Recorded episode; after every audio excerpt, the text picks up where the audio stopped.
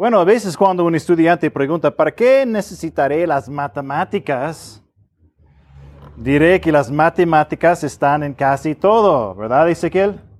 Sí. Y podemos decir lo mismo hablando del arte, ¿no? De la, de la creatividad, ¿verdad?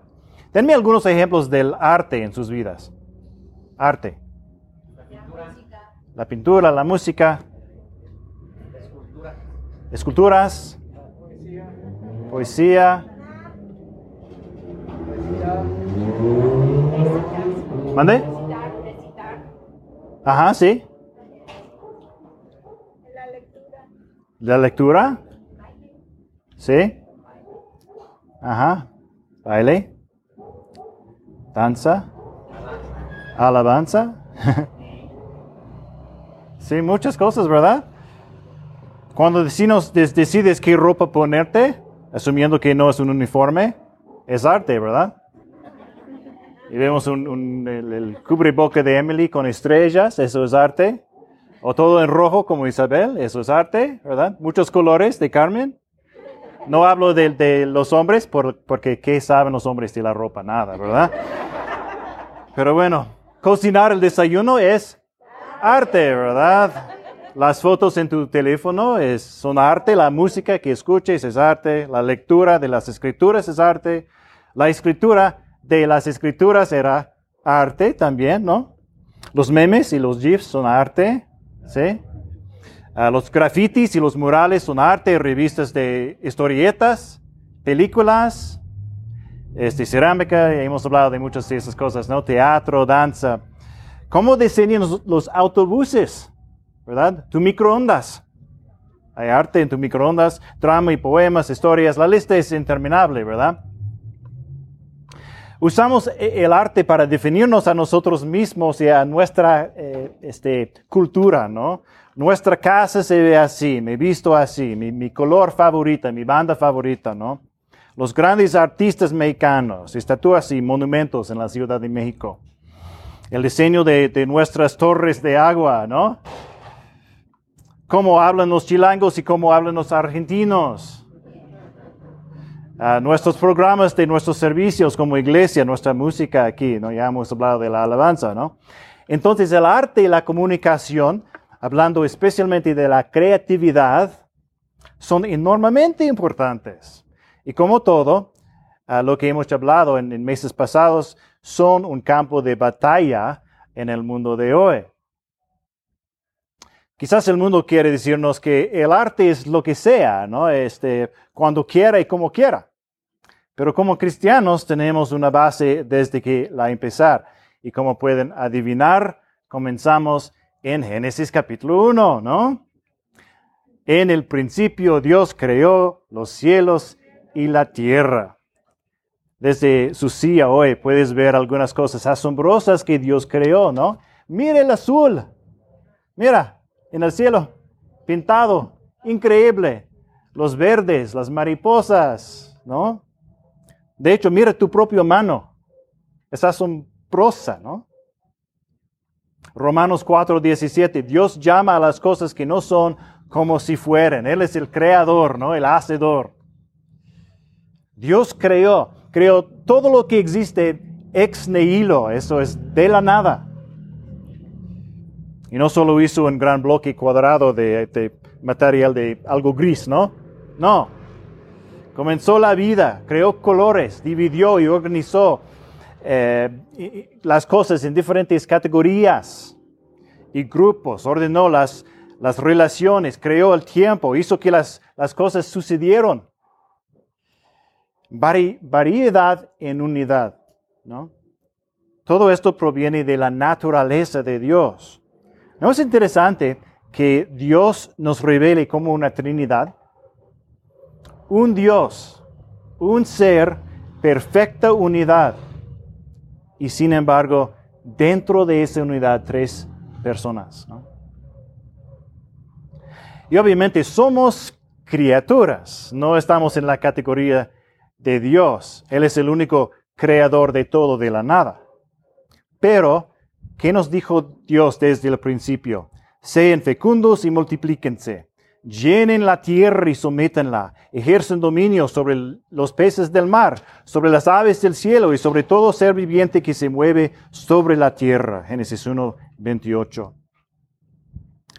Se supone que debemos tomar lo que se ha creado y usarlo, usando la, la creación de Dios para crear. ¿sí? Y sí, aunque somos creativos como criaturas, no, no, no creativos como Dios, seguimos imitando a Dios. Dividimos y organizamos. ¿sí? Variedad en unidad. Cuando cantamos una canción, elegimos ciertas notas y no otras. Elegimos ciertas palabras y no otras. Pero todo tiene o debe tener unidad.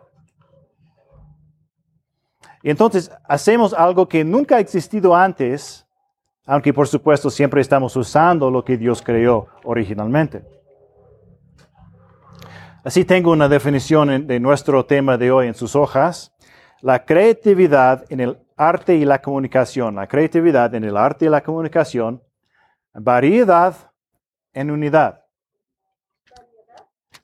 Variedad en unidad. Punto dividir y organizar de una nueva forma para hablar o comunicar contigo mismo y con los demás. Dividir y organizar de una forma para hablar o comunicar contigo mismo o con los demás.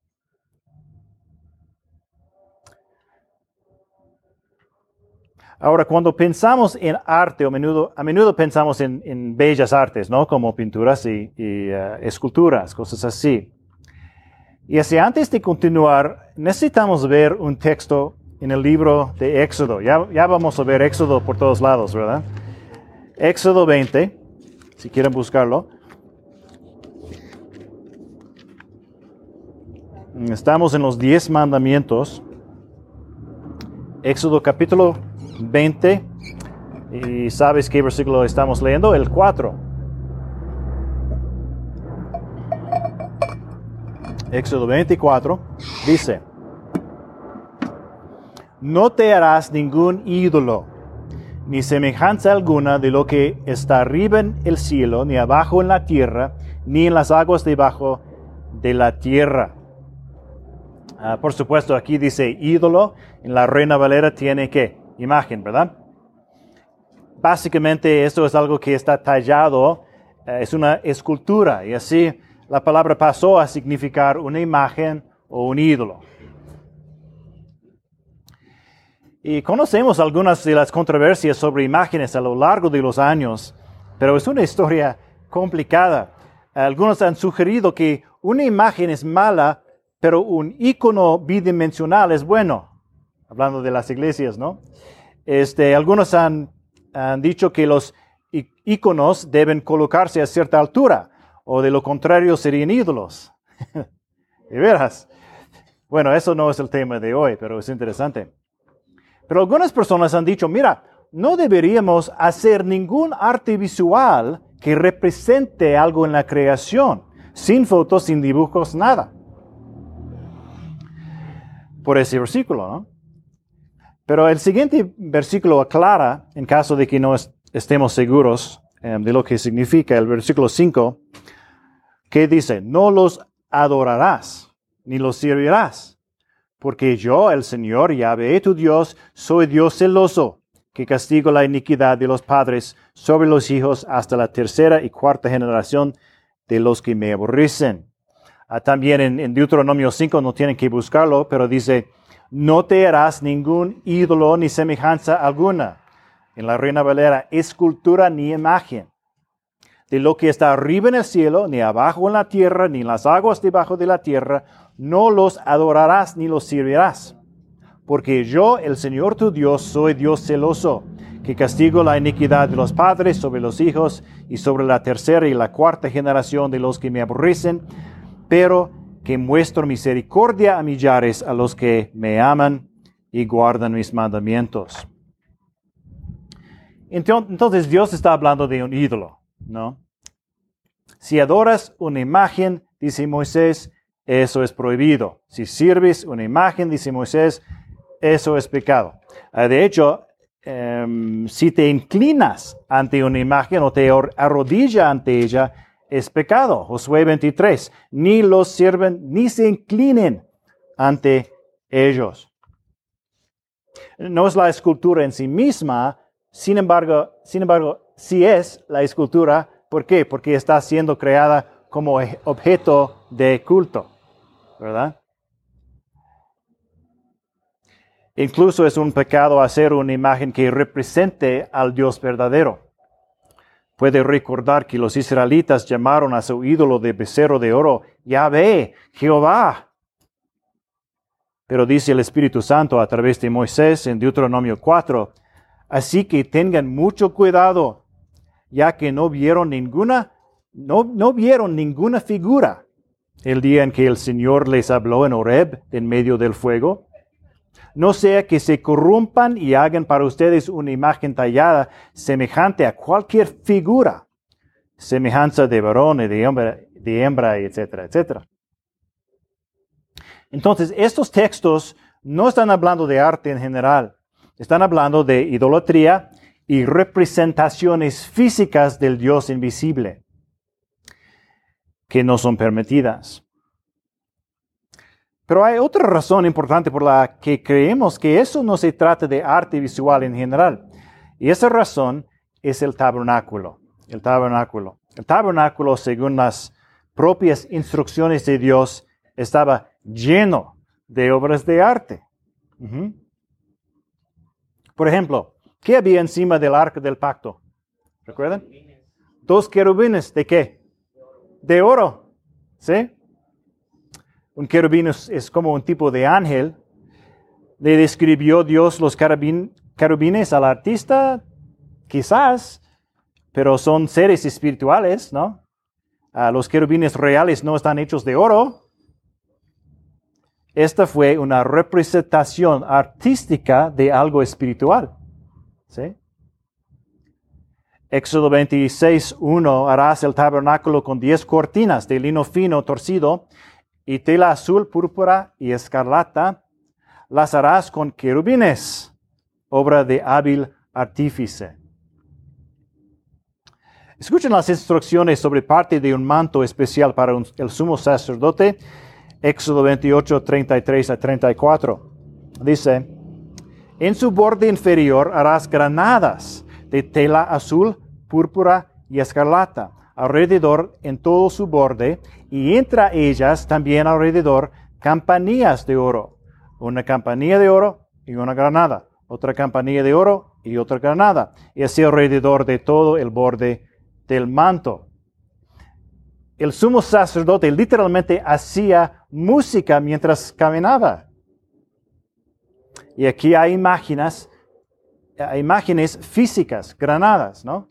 3D granadas de tela azul, púrpura y escarlata. Nunca has visto una granada azul, ¿verdad? Este, bueno, quizás los hilos de colores se mezclaron, pero de cualquier manera, estos no se ven idénticos a las granadas reales, son creaciones artísticas. Y esto continuó con el templo. David dijo que recibió instrucciones detalladas de Dios, primero de Crónicas 28, 11 a 12. Había piedras preciosas en el templo. ¿Por qué? Son hermosas, ¿no? Escuchen esto. Ah, Salomón hizo una fuente a la que llamó el mar. Ah, fue parte ah, para la limpieza ritual en el templo. Eso de segundo de Crónicas. Eh, cuatro.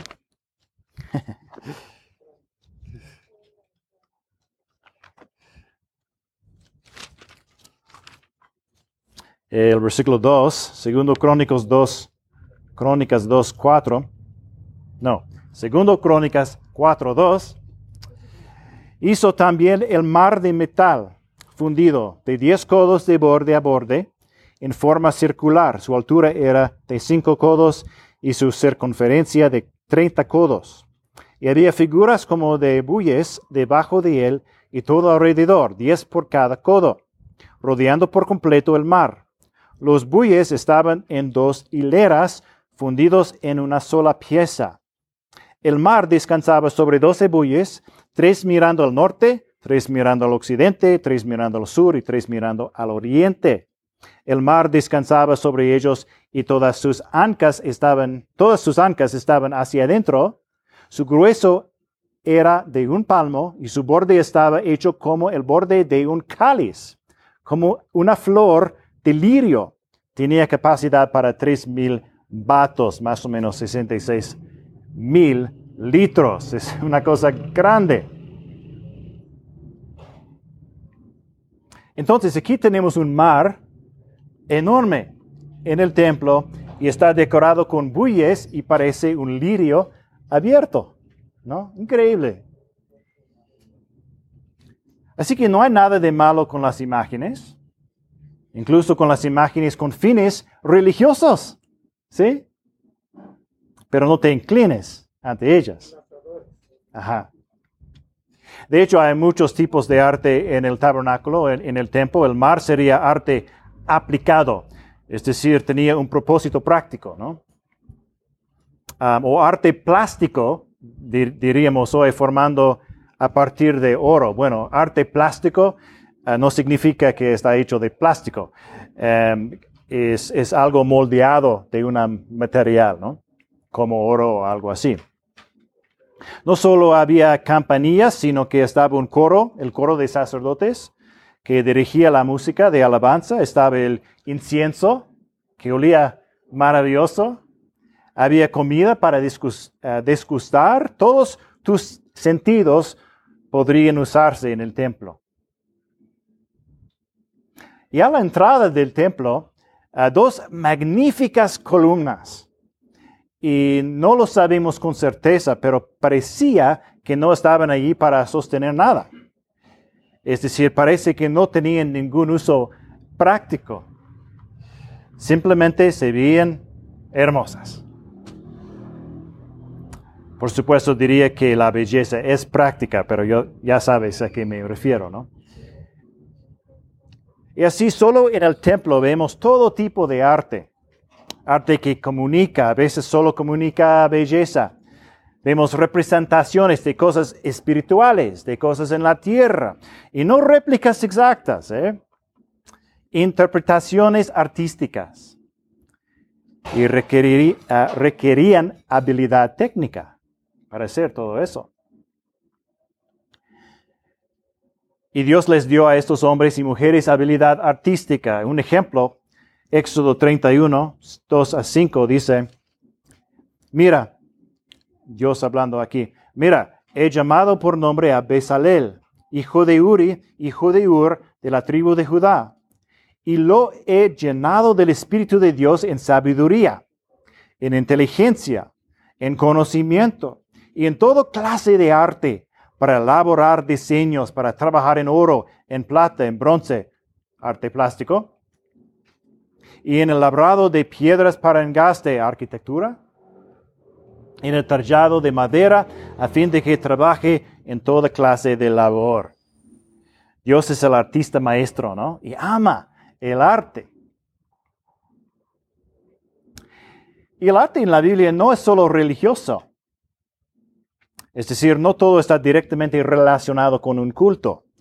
Eh, por supuesto, todos nosotros creemos que toda la vida es adoración, ¿verdad? Pero hay lo que podríamos llamar arte secular en la Biblia. Ah, por ejemplo, el trono de Salomón. Increíble. Ah, tenemos un libro completo que habla del amor romántico y ni siquiera menciona a Dios. O bueno, tal vez solo una vez. Esa es otra historia. Y no todo el arte en, la Biblia es algo feliz. Ah, por ejemplo, tenemos un poema secular de David, que es un lamento por la muerte de Saúl y Jonatán. Dice, tu hermosura, oh Israel, ha sobre tus montes, cómo han caído los valientes, Saúl y Jonatán, amados y amables en su vida, y en su muerte no fueron separados, más ligeros eran que águilas, más fuertes que leones, segundo Samuel 1. Y así la Biblia celebra el arte religioso y el arte no religioso.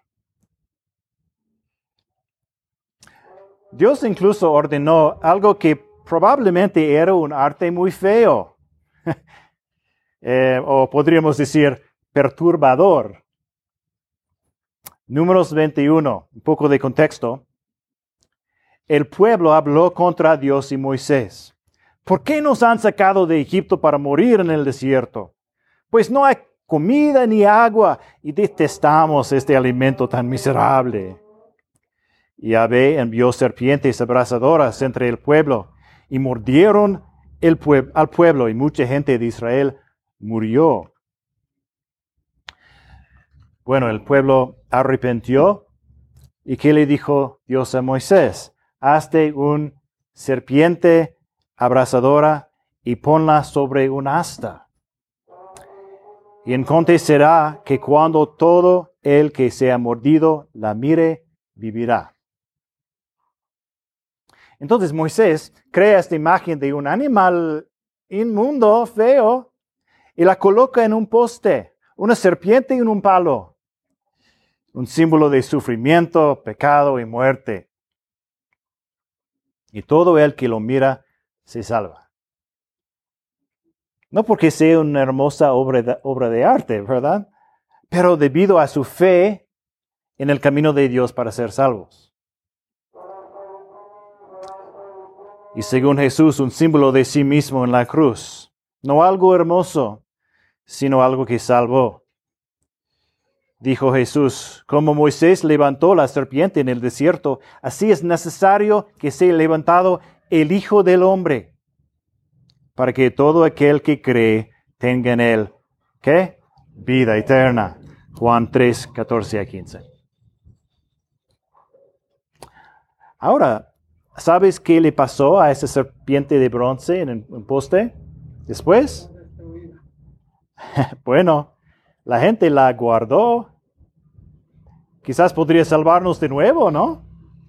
No, no es el arte que te salvó. Pero la mantuvieron durante más de seis siglos. Y le dieron un nombre. La llamaron Neustán que suena como serpiente de bronce en, hebreo, y la adoraron. El santo de las mordeduras de serpiente, ¿verdad? De hecho, los arqueólogos eh, encontraron un, altar en Israel con una serpiente tallada en una de las piedras. Tal vez era un altar a la serpiente de bronce. Esta es una historia importante. Porque desde una perspectiva, esto es lo que sucedió. El arte feo de una serpiente en un palo, arte encargado por Dios, fue separado de la palabra de Dios. ¿Sí? El, cristianismo se, se, basa en la palabra, la palabra escrita, ¿no? Los cristianos promueven la alfabetización, las traducciones, eh, ponemos pasajes de la Biblia en nuestras, nuestras paredes, memorizamos, estudiamos palabras. El mundo utiliza cada vez más imágenes. Televisión, YouTube, Instagram. Queremos shows, espectáculos, luces de colores, portadas de revistas. Y muchas veces el mundo se para las imágenes de las palabras. Ah, mejor una película que un libro, ¿verdad? Y si el mundo puede hacer de las imágenes nuestra prioridad, hacernos como venerar las imágenes, las películas, vamos a perder nuestra capacidad de pensar y nuestra capacidad de saber lo que Dios nos ha revelado, la revelación de las escrituras. En sus hojas una nota nueva estrategia del mundo.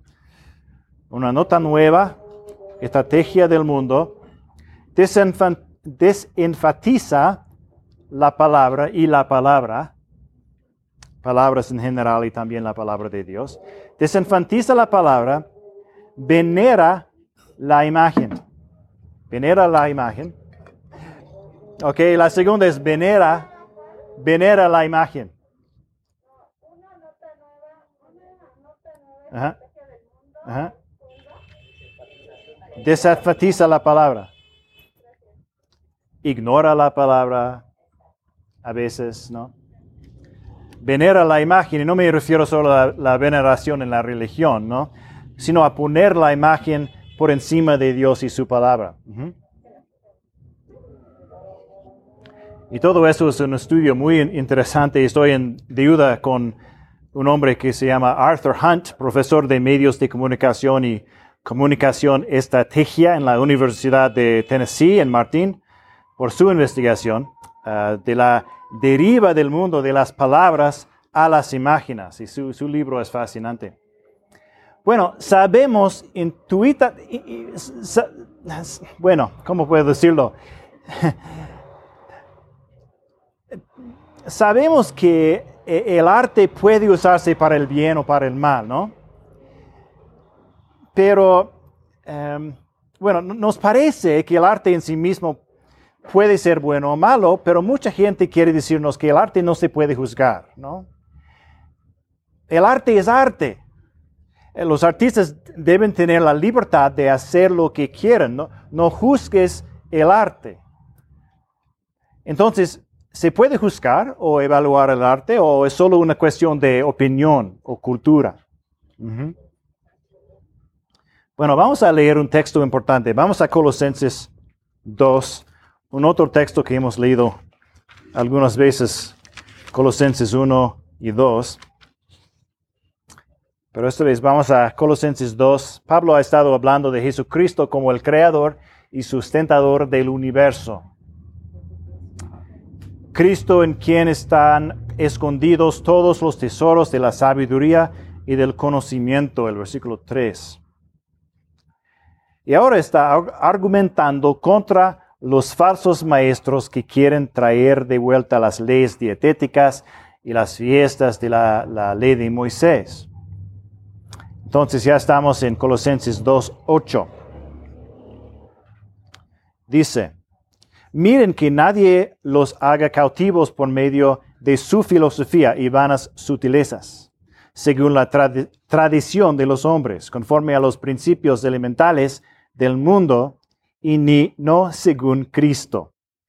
Porque toda la plenitud de la deidad reside corporalmente en Él, y ustedes han sido hechos completos en Él, que es la cabeza sobre todo poder y autoridad. Cristo es la cabeza sobre todo poder y autoridad. Dijo Jesús que todo juicio se lo ha confiado al Hijo, Juan 5:22. Todas las cosas en la creación están bajo la autoridad de Jesucristo, hermanos. Ciencias, arte, matemáticas, gobiernos, iglesias, tu lugar de trabajo, tus videos, videojuegos, tu playlist, todo. Entonces reconocemos que la gente tiene preferencias diferentes, eso está bien, pero todo está todavía bajo la autoridad de Jesucristo. Siempre estamos creando arte, nuestra comunidad siempre está creando arte y cada película, cada banda, cada pintura, cada meme debe estar bajo la autoridad de Cristo. Eso no significa que cada canción debe ser un himno cristiano y que cada pintura debe representar una historia bíblica. Pero sí significa que todo el arte debe ser para la gloria de Dios. Incluso el arte secular puede glorificar a Dios. Incluso el arte de los no cristianos puede glorificar a Dios, gracias a la gracia de Dios en todo el mundo y la imago Dei. Pero, escucha, muchas veces el mundo está usando el arte para luchar contra Dios y vamos a ver cómo. Así que, ¿por dónde empezamos? Comencemos con Antropología Bíblica, investigación número uno, Génesis 1 y 2. Ah, ¿Recuerden las tres palabras clave de ese primer estudio? Primero estudio. Hemos hablado de esas palabras algunas veces. Mm, no. Verdad, dependencia y propósito. Verdad, dependencia y propósito. La arte sí tiene un propósito, ¿verdad? Incluso cuando supuestamente es solo arte por el arte. o es deliberadamente arte sin un propósito, pero eso es su propósito. Entonces no puedes evitarlo.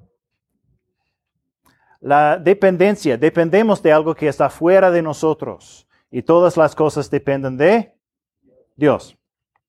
O podemos decir de Cristo. En todas las cosas, en Él todas las cosas permanecen. Colosenses 1. Bueno, ¿qué pasó con Neustán, la serpiente de bronce? Varias cosas, ¿no? Primero, la gente tenía que fingir que no dependía de Dios. Fue controlado por paganos que lo usaron como un Dios falso. Imagínate si hubiera estado en un museo con un aviso, ¿no? Alabado sea Yahvé por cómo nos salvó del juicio, lee el cuarto libro de Moisés para obtener más detalles. La idolatría nunca habría sucedido. Su propósito fue cambiado. En lugar de un recordatorio del juicio de Dios y un símbolo de la fe en Dios, se convirtió en un Dios falso en sí mismo la verdad misma tenía que ser ignorada. Bueno, esta no es solo una imagen de metal en un poste, es el, poderoso Dios Neustán. Y pudieron contar la historia de número, números 21, omitiendo algunos detalles importantes, ¿no? Como el pecado del pueblo contra Yahvé, verdad mezclada con mentira. Recuerda la casa de, que, de la que hablamos, ¿no? Finalmente separa la imagen de la palabra de Dios por completo. Trata de reinterpretar el mundo ignorando la revelación de Dios, la verdad de Dios. Los hombres que con injusticia restringen la verdad, Romanos 1, profesando ser sabios, se volvieron necios y cambiaron la gloria de Dios, del Dios incorruptible, por una imagen en forma de hombre corruptible, de aves, de cuadrúpedos y de reptiles. El mundo usa la creatividad y la comunicación, la comunicación para cambiar la verdad. Bueno, no puedes cambiar la verdad. Para ocultar la verdad, ¿no? Para restringir la verdad. ¿Cómo? ¿Has notado alguna vez que cuando se ve pecados populares en las películas rara vez tienen consecuencias graves. La inmoralidad casi nunca termina en enfermedades o familias rotas, ¿verdad? ¿Alguna vez has notado que si hay una persona religiosa en una película, un cristiano, un católico, a menudo es ignorante o incluso malvada? Pero si hay una persona inmoral, es decir, inmoral de una manera culturalmente aceptable, ¿eh? muchas veces es una persona muy sabia o divertida, ¿verdad? En Hollywood, especialmente, especialmente en las décadas de 1930 a 50, las películas se evaluaban regularmente para determinar su como decencia Ah, y se censuraban si no cumplían con ciertos criterios. Por ejemplo, hay una película de 1946 que se llama Qué bello es vivir. Es uno de mis favoritas y deberías verla esta Navidad. Es una fantasía sobre un hombre que recibe una visita de un ángel. Es un ángel católico, pero bueno, es fantasía, ¿verdad? Pero la película casi tuvo que cambiarse. ¿Por qué? Bueno, en la historia hay un hombre rico y malvado llamado el señor Potter. Bueno, Potter era un hombre malvado y en la, en la, película su pecado se describe como malvado, ¿no? Como lo fue. Bueno, mejor que muchas películas de hoy, ¿no? Pero en la historia sus pecados no tenían consecuencias. Eh, no es castigado al final de la película, de la historia. Y por supuesto así son las cosas a menudo en el mundo de hoy, ¿no? Pero para algunas personas este, esto hizo que la película fuera indecente. No mostrar las consecuencias del pecado. ¿Cómo han cambiado las cosas, verdad? No, hoy las películas deben hacer que el mal se vea bien, tratando de cambiar la verdad. Bueno, un resumen en sus hojas, ¿qué hace el mundo? dice. ¿Qué hace el mundo? Toma lo que pertenece a Dios. Toma lo que pertenece a Dios. ¿Qué pertenece a Dios? Todo, ¿verdad? Pero estamos hablando de la creatividad y la comunicación. Toma lo que pertenece a Dios, la creatividad y la comunicación, niega su dependencia de Él, niega su dependencia de Él, cambia su propósito, cambia el propósito y mezcla la verdad con el error. Niega su dependencia de Él, cambia su propósito, mezcla la verdad con el error. Cambiar la verdad, ocultar la verdad, restringir la verdad.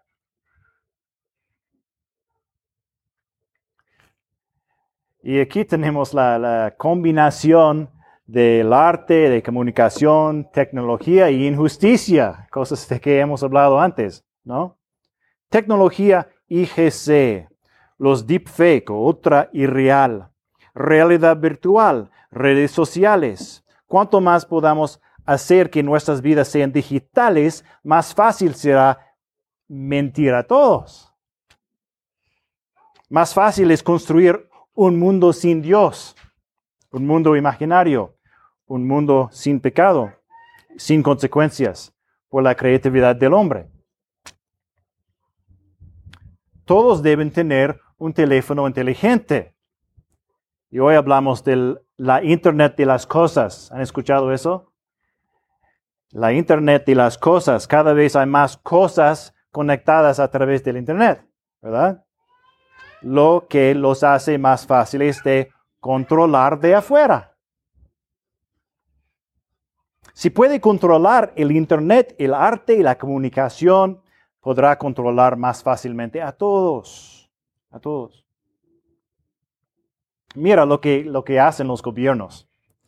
Primero dicen, no se preocupe, puede tener un culto religioso en línea. Puede reunirse con su familia en línea. Paso uno. Paso dos. Invierten en tecnología haga que todos se conecten rápidamente a Internet. Gracias, gobierno. Y luego paso tres, encuentre formas de controlar la tecnología, la información, la comunicación. Podría darte ejemplos, pero dejaré que los encuentres por tu cuenta. Pero de hecho, en la semana pasada, la semana pasada, después de haber agregado a este sermón lo que acaba de escuchar, todos los sitios de noticias hablaban de Frances Haugen. Frances Haugen, una ex trabajadora de Facebook. Expresó su preocupación, ciertamente algunas preocupaciones ah, válidas, sobre Facebook e Instagram. ¿Y qué es la solución? ¿Qué es la solución? La jornada Denunciante de Facebook pide ante el Senado de Estados Unidos regulación de la empresa. El Universal. Denunciante de Facebook pide a legisladores de Estados Unidos que regulan al gigante de las redes sociales. Y para ser justos, aquí hay uno de Canadá. Mi traducción, el CBC. Ottawa insistió a tomar medidas enérgicas contra Facebook después del testimonio de un denunciante explosivo ante el Senado de los Estados Unidos. La solución debe venir de nuestro Señor el gobierno. Bueno, no es mi Señor.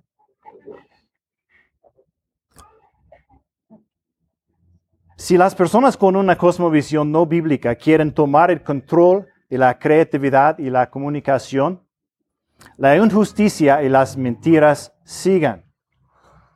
Mezcla la verdad con el error y traten de ignorar la verdad de Dios. La verdad sobre la, la realidad en general. La verdad sobre el pecado. La verdad sobre el juicio. La verdad sobre la salvación. La verdad sobre Cristo.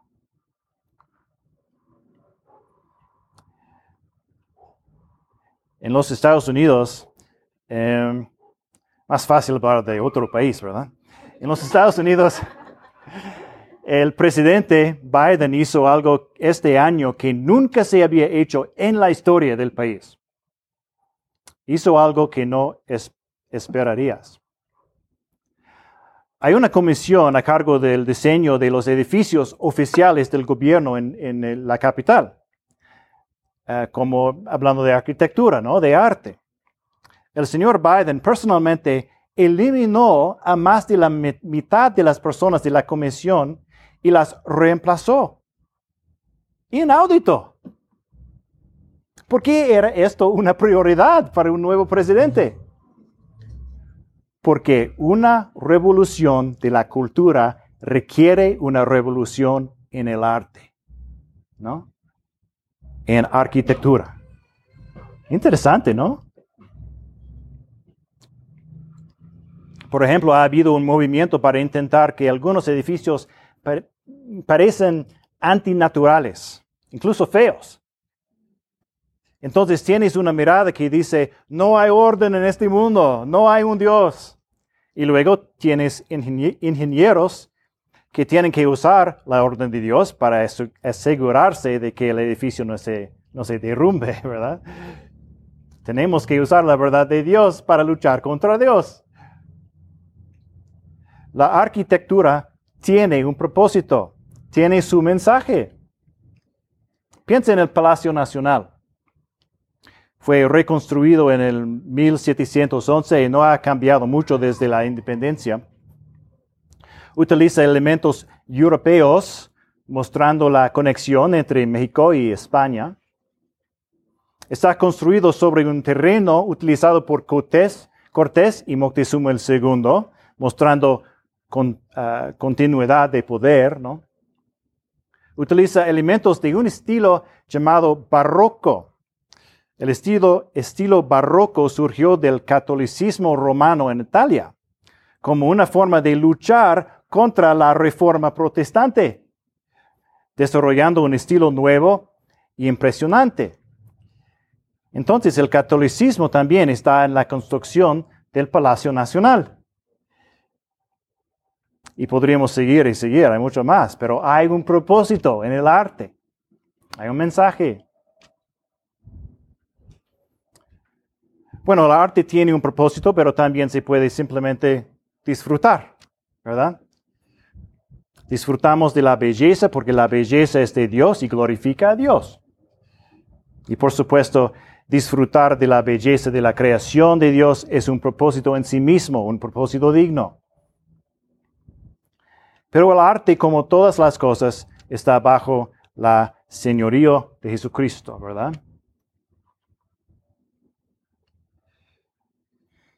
Bueno, eh, para esta investigación encontré un libro que fue muy útil. Es Arte y Biblia por el doctor Francis Schaeffer y está en sus recursos si quieren eh, leerlo. Schaeffer era un pastor y escritor de los Estados Unidos, de hecho de Pensilvania. Y en su libro nos da cuatro maneras de juzgar o evaluar una obra de arte, ah, ya sea danza, teatro, música o pintura, lo que sea. Dice, ¿qué clase de juicio aplicaremos pues a una obra de arte? ¿Sobre qué presupuestos emitiremos nuestra opinión? Número uno, excelencia técnica. Excelencia técnica.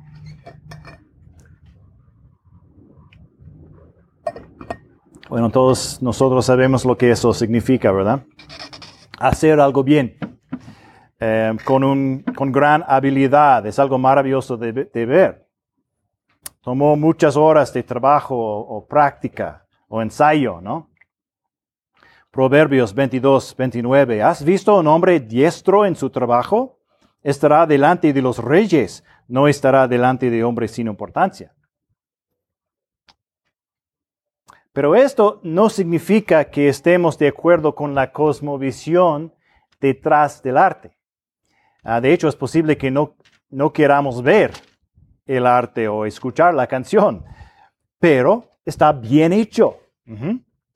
A las películas originales de Star Wars, ¿no? Presentan una cosmovisión muy anticristiana, pero están hechos con excelencia, ¿no? O tal vez dicen no, no sé. Ah, bueno, número dos, validez. Validez. El artista es honesto consigo mismo y con su cosmovisión. O, por ejemplo, está creando algo solo por el dinero. ¿no? Eh, creo que hay muchas películas hoy en día que son principalmente generadoras de dinero, ¿verdad? Y eso no conduce a un arte de, calidad duradero. Validez. Número dos. Número tres, Contenido intelectual. Contenido intelectual o la cosmovisión que nos transmite. Finalmente vamos a la cosmovisión. Hay una cosmovisión en la arquitectura, hay una cosmovisión en la música instrumental, hay una cosmovisión en el arte de los anuncios del gobierno sobre COVID, ¿no? Hay una, eh, bueno, casi todo, ¿no? Es posible que el artista ni siquiera sea consciente de lo que está comunicando o de cuál es su visión del mundo, pero todos tienen una.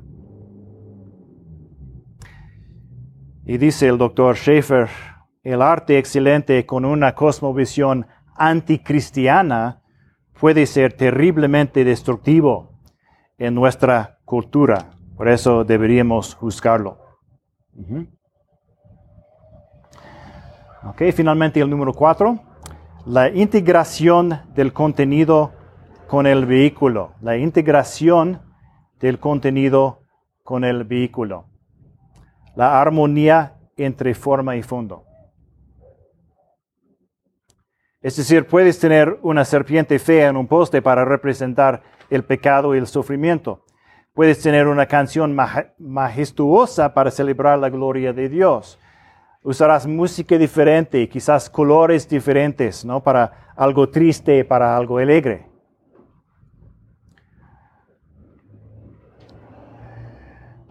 Em, bueno, tienes una, ah, tienen una hoja extra en sus, sus notas. Durante algunos años, mi padre impartió un curso de seminario llamado Música en la Vida Cristiana y he incluido sus 12 principios para elegir música en sus notas, porque creo que em, podría usar la mayoría de ellos para evaluar cualquier arte desde una perspectiva cristiana. Em, y vas a ver cosas similares, em, pero tal vez más amplias en, en, esa que en las cuatro cosas de, del Dr. Schaefer. Pero puedes estudiarlos por tu cuenta. Ahora vamos a tomar algunos minutos para hablar de estas cosas en grupos. Para mí una cosa importante es, es nada más observar em, el arte, ¿no? Eso es algo que podemos hacer esta semana. Cuando vemos algo en las redes sociales o escuchamos algo en la música, podemos preguntar, ¿qué es el mensaje aquí, no? Y a veces es muy obvio. A veces no es tan obvio, ¿no? Y tienes que pensar, ¿cómo, cómo me afecta? El arte aquí. ¿Y cómo puedo, bueno, como todo, ¿no? ¿Cómo puedo vivir mi vida para la gloria de Dios? hacer mi trabajo con excelencia es algo que glorifica a Dios. La honestidad de mi trabajo es algo que glorifica un Dios de verdad, ¿no? Este, compartir algo hermoso, ¿no? ¿Por qué? Porque es para la gloria de Dios, ¿no? Y de hecho me gustaría eh, terminar con un recordatorio sobre la creatividad y la comunicación. Creamos como cri- criaturas que se comunican entre sí y con Dios. Y es algo que deberíamos celebrar, ¿no? Y disfrutar. Ya hemos hablado de muchas cosas malas, pero también debemos recordar que hay muchas cosas buenas. Y si el mundo puede torcer cualquier regalo de Dios, ¿verdad? Podemos usar el arte para nuestros propios deseos pecaminosos. Podemos utilizar la comunicación para manipular y abusar a la gente. A pornografía, glotonería, mintiendo. Pero no debemos olvidar que la creatividad es un maravilloso regalo de Dios, que se puede usar para su gloria, ah, que se puede usar para pelear la buena batalla de la fe y que se puede disfrutar como algo de Dios. ¿no? Jesús estaba en la casa de Simón el leproso, en la ciudad de Betania, presumiblemente eh, un leproso al que había sanado, Simón. Y María, la, la hermana de Marta, estaba allí. Y Marta estaba allí para servir la comida. Era buena en las artes culinarias, ¿verdad? Y su hermana María tenía un frasco de alabastro, dice la Biblia. Alabastro era un tipo de, tipo de mármol de, de Egipto. Un frasco de alabastro con perfume. Este pequeño recipiente le costaría el salario de un año. Imagínate. Y lo usó para ungir al Señor Jesús. Y ella no derramó un poco sobre su cabeza. De hecho, rompió el frasco y lo vertió todo en su cabeza. Esto nos puede parecer extraño, ¿no? Pero eh, se relaciona con las costumbres de su, de su cultura. Pero darle este regalo extravagante a Jesús fue impactante. El hermoso olor llenó el lugar, ¿no? El perfume. Y Judas Iscariote dijo, ¿por qué no se vendió este perfume por 300 denarios y se dio a los pobres? Por supuesto que Judas estaba robando de la bolsa de dinero, ah, por lo que no estaba realmente preocupado por los pobres. Pero bueno, creo que algunos de los otros discípulos estaban pensando lo mismo, ¿no? Pero Jesús defendió el extravagante, extravagante regalo de María. Hay un tiempo para dar a los pobres, ya hemos hablado de eso esta mañana. Pero también hay tiempo para disfrutar los dones de los dones de Dios y para dar gloria a Dios de manera, manera creativa y extravagante para su gloria, ¿no? En cierto sentido le estamos devolviendo algo a Dios eh, debido a nuestra propia creatividad. Es algo nuestro. Dios nos amó con un amor extravagante, lujoso, fastuoso, abundante, generoso. Gracias a Dios por su don inefable, 2 Corintios 9:15. Cosas que ojo no vio, ni oído oyó, ni han entrado al corazón del hombre, son las cosas que Dios ha preparado para los que lo aman. 1 Corintios 2, 9. Y aquel que es poderoso para hacer todo mucho más abundantemente de lo que pedimos o entendemos, según el poder que obra en nosotros, a Él sea la gloria en la iglesia y en Cristo Jesús por todas las generaciones, por los siglos de los siglos. Amén. Efesios 3, 20 a 21. La creatividad y la, este, comunicación nos permiten amar con extravagancia. Pero debemos reconocer que dependemos del Creador del universo y creamos como criaturas. Debemos crear basados en la verdad y debe- debemos crear con un propósito, con el fin último de disfrutar a Dios y glorificarlo en todo, con extravagancia. Bueno, oremos.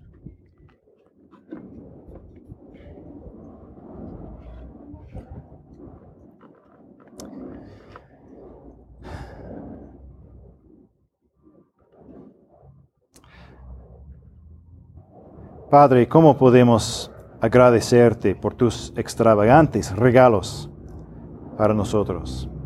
Sobre todo el regalo de nuestro Señor Jesucristo, el, el don de, de conocerte. Y Señor, nuestros dones son pobres al lado de los tuyos, pero te agradecemos la capacidad que nos brindas como humanos para crear. Danos poder en tu, tu Espíritu Santo para crear con excelencia, amar con extravagancia, para aprender y, crecer en nuestras habilidades como tú nos permites. Para que podamos crear y contar, contar tu historia, para que podamos resistir las mentiras de este mundo y permanecer, permanecer firmes en tu palabra. Señor, estoy emocionado de ver cómo usas a cada persona aquí para tu gloria y cómo nos uh, revelarás más de ti mismo. Gracias, Dios. Oramos en el nombre hermoso de Jesucristo. Amén.